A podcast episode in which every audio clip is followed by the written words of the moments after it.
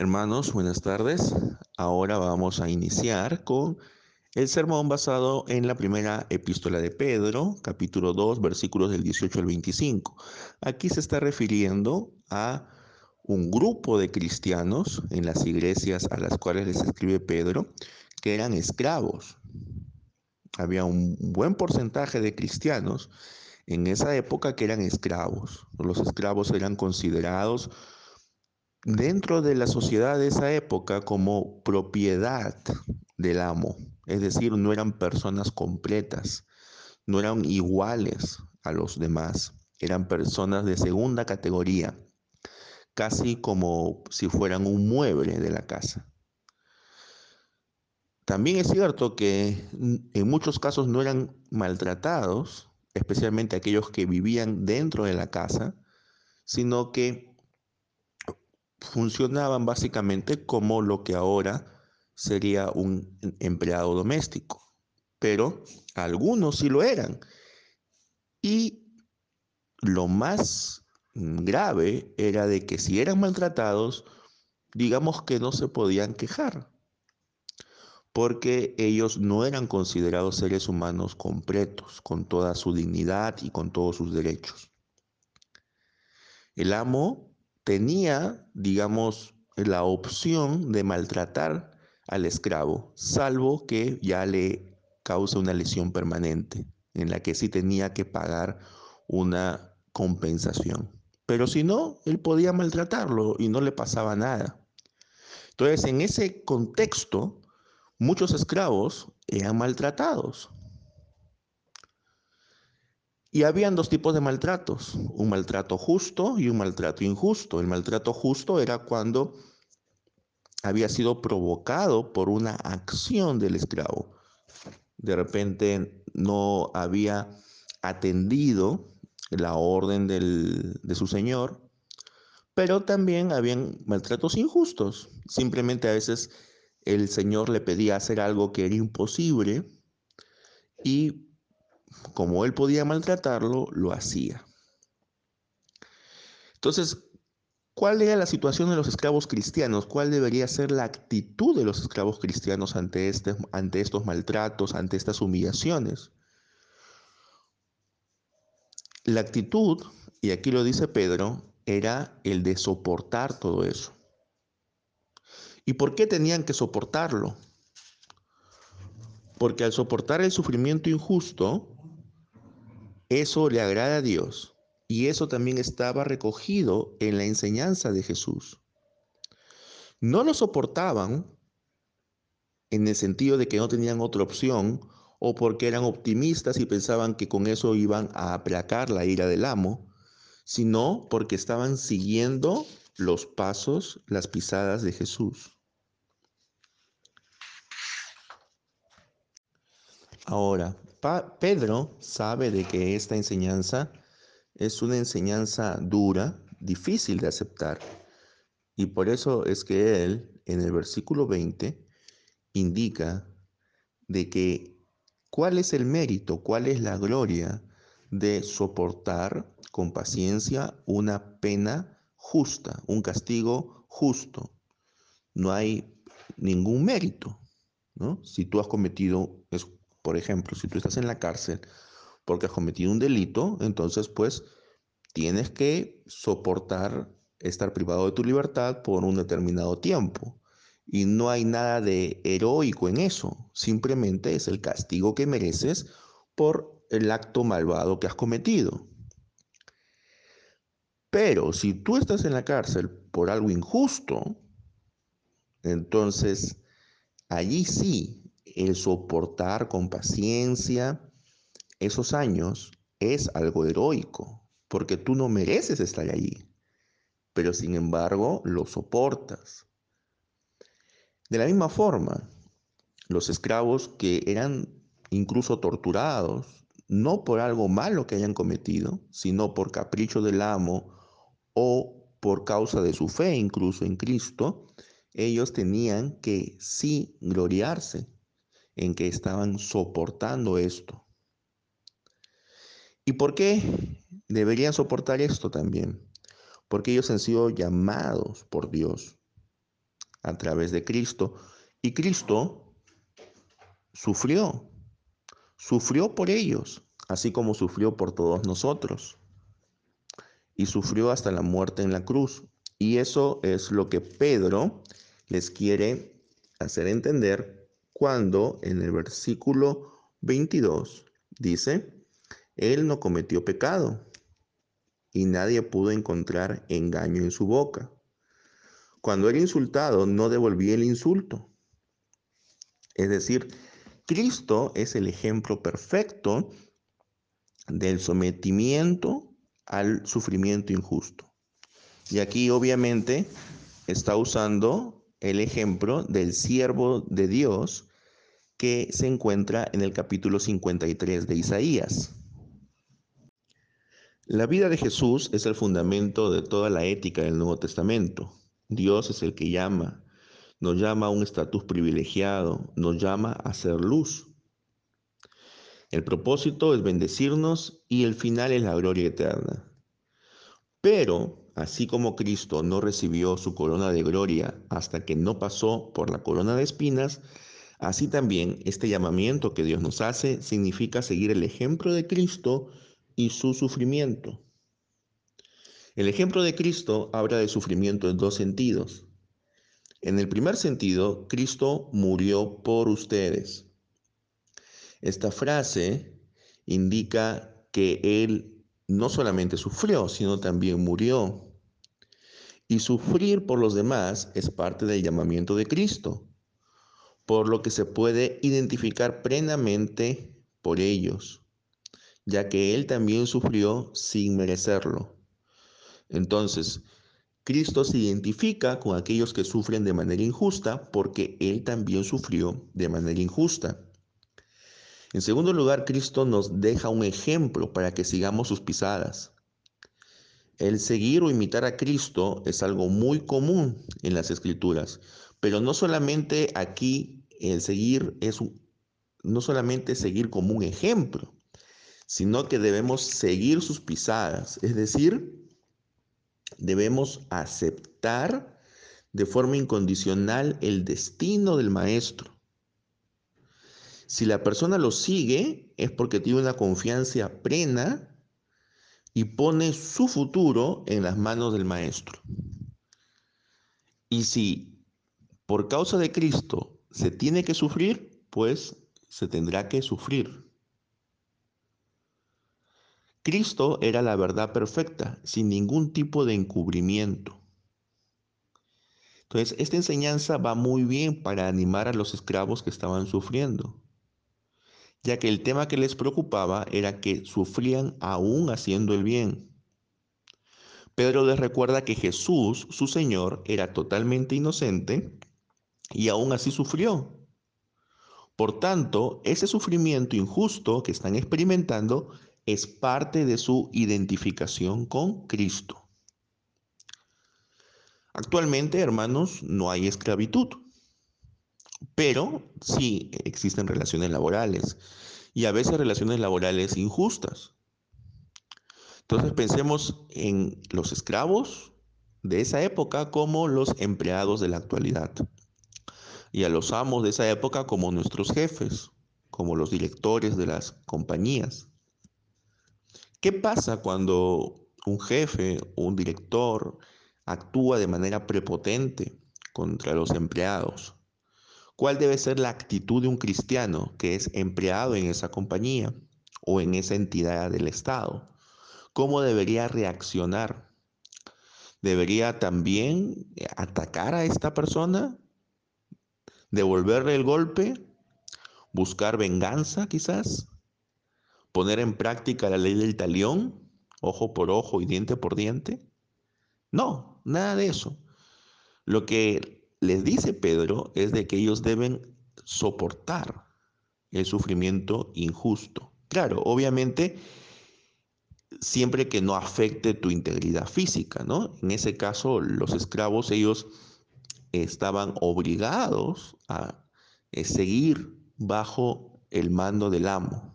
En la actualidad, nosotros no estamos obligados a seguir como trabajadores de una empresa, pero si vemos que ya los ataques y la humillación es constante, podemos sí, en buena conciencia, alejarnos de ese lugar y buscar otro trabajo. Pero no debemos hacerlo al, primer intento de abuso que haya contra nosotros. Es decir, debemos esperar pacientemente cómo van las cosas. Y yo sé que eso es difícil, pero esa es nuestra, ah, nuestra misión o nuestro testimonio como cristianos. Nosotros debemos entender que estos sufrimientos injustos que podemos pasar son parte de nuestra identificación con Cristo. Y debemos en todo momento buscar la paz y buscar el bienestar de todos los que están en ese ambiente, no solo el nuestro. Por eso es de que Pedro, él sigue hablándoles a estos siervos y él dice que Cristo llevó sobre la cruz nuestros pecados, es decir, tanto los de Pedro como los de sus escuchas, a fin de que muertos al pecado, vivamos para la justicia. Antes andábamos como ovejas perdidas, pero ahora han vuelto al pastor y guardián. Este tema de las ovejas ya lo hemos nosotros visto en el sermón de la mañana, que estaba basado en el Evangelio de Juan, capítulo 10. Y antes de que nosotros siguiéramos a Jesús, dice Pedro que éramos como ovejas perdidas. Es decir, no tenía nuestra vida un rumbo. Pero ahora hemos vuelto al pastor y guardián nuestro, el cual nos ha curado con sus llagas. Entonces, Cristo sufrió, padeció por bien nuestro.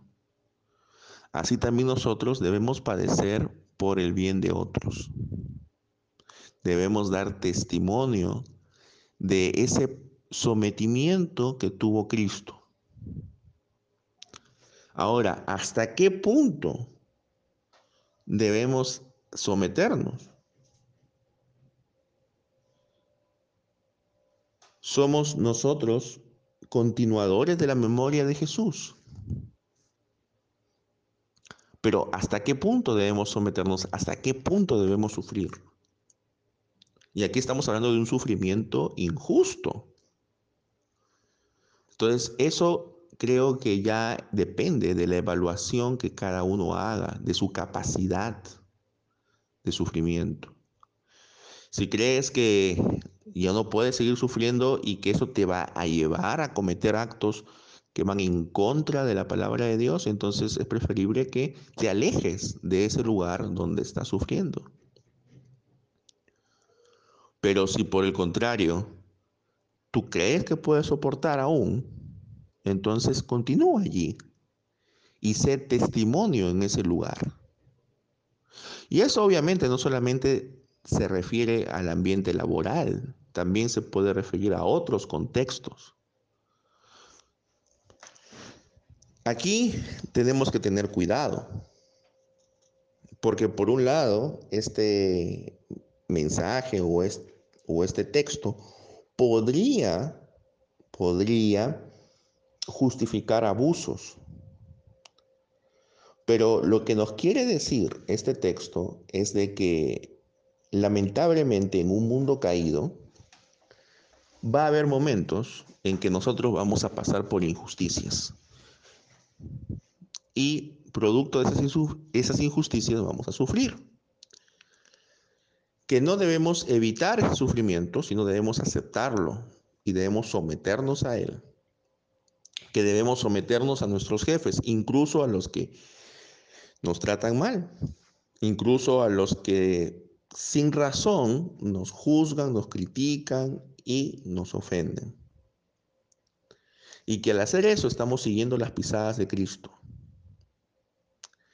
Este es un mensaje bastante fuerte para una época en la cual la gente no busca el sufrimiento, lo que busca es el placer, la diversión y la autorrealización. Pero aquí lo que nos dice la palabra es otra cosa. ¿Cuál es el final de este texto?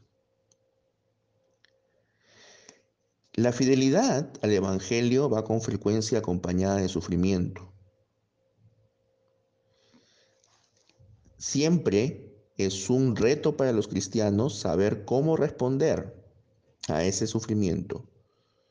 No con odio, no con abuso, sino mantenernos firmes y viviendo como un ejemplo de amor.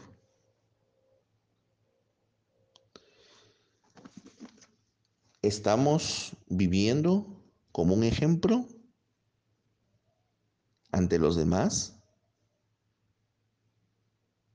¿Hay alguna persona en tu entorno que te cae mal?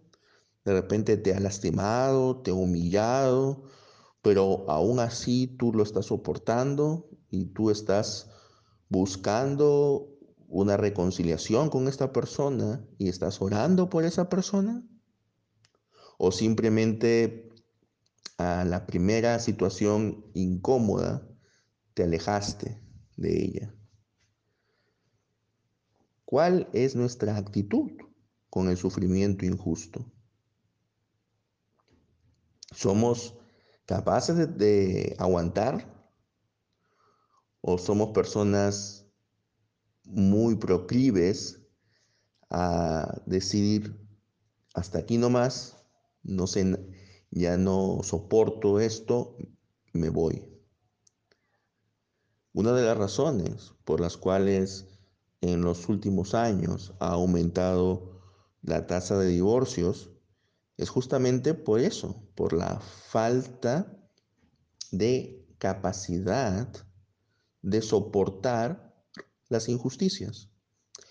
Porque ciertamente en una relación de pareja también van a haber circunstancias en las cuales una, uno de los cónyuges puede acusar al otro de algo injusto. Y eso, por supuesto, que en el momento te va a encolerizar. Pero debemos ser lo suficientemente eh, honestos con esa persona, pero al mismo tiempo tener la capacidad de sobrellevar esa situación. Debemos que hacer que nuestras relaciones duren a pesar de los problemas que puedan haber.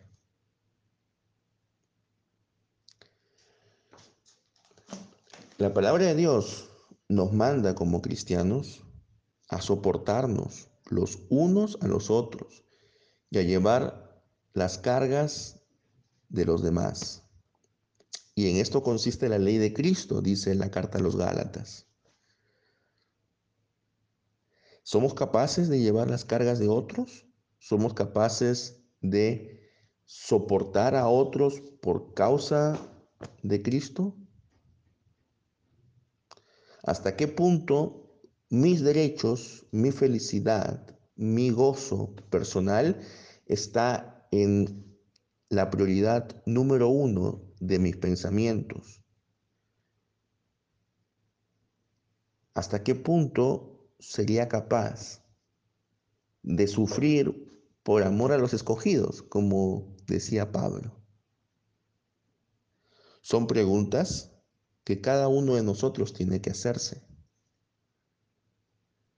Ciertamente, las respuestas no van a ser universales. Dependerá mucho de cada caso en particular. Pero sí lo claro es que la vida cristiana, una vida fiel a Cristo, puede ser una vida que conlleve sufrimiento. Toda vida tiene momentos felices, momentos de gozo y momentos tristes, momentos complicados, Muchas personas en estos días están sufriendo enormemente por la pérdida de sus familiares, por causa de esta epidemia. En nuestro país ya hay muchos muertos, más de 20 mil muertos. Y entonces, más de 20 mil infectados, perdón, y más de mil muertos. Y estos mil muertos, o un poco más, representan mil familias que han perdido a un ser querido. Y estas familias están sufriendo. Y muchos se pueden estar preguntando, pero es injusto, ¿por qué esta persona tuvo que morir de esta manera? Y quizás incluso puedan estar algunos reclamándole a Dios. Pero, ¿qué nos dice la palabra? Que debemos soportar el sufrimiento, aún el sufrimiento injusto. Porque si soportamos el sufrimiento que es producto de, nuestra propio, de nuestros propios errores, no hay ningún mérito en eso porque eso es lo que merecemos. Pero si soportamos el sufrimiento injusto, entonces allí sí estaremos obteniendo gloria delante de Dios. Que Dios nos permite, hermanos, actuar de una manera tal que sin, por supuesto, sin ser cómplices de a los abusos, al mismo tiempo podamos sufrir cuando debamos sufrir, aun cuando sea injusto, por causa de Cristo y del Evangelio. Amén.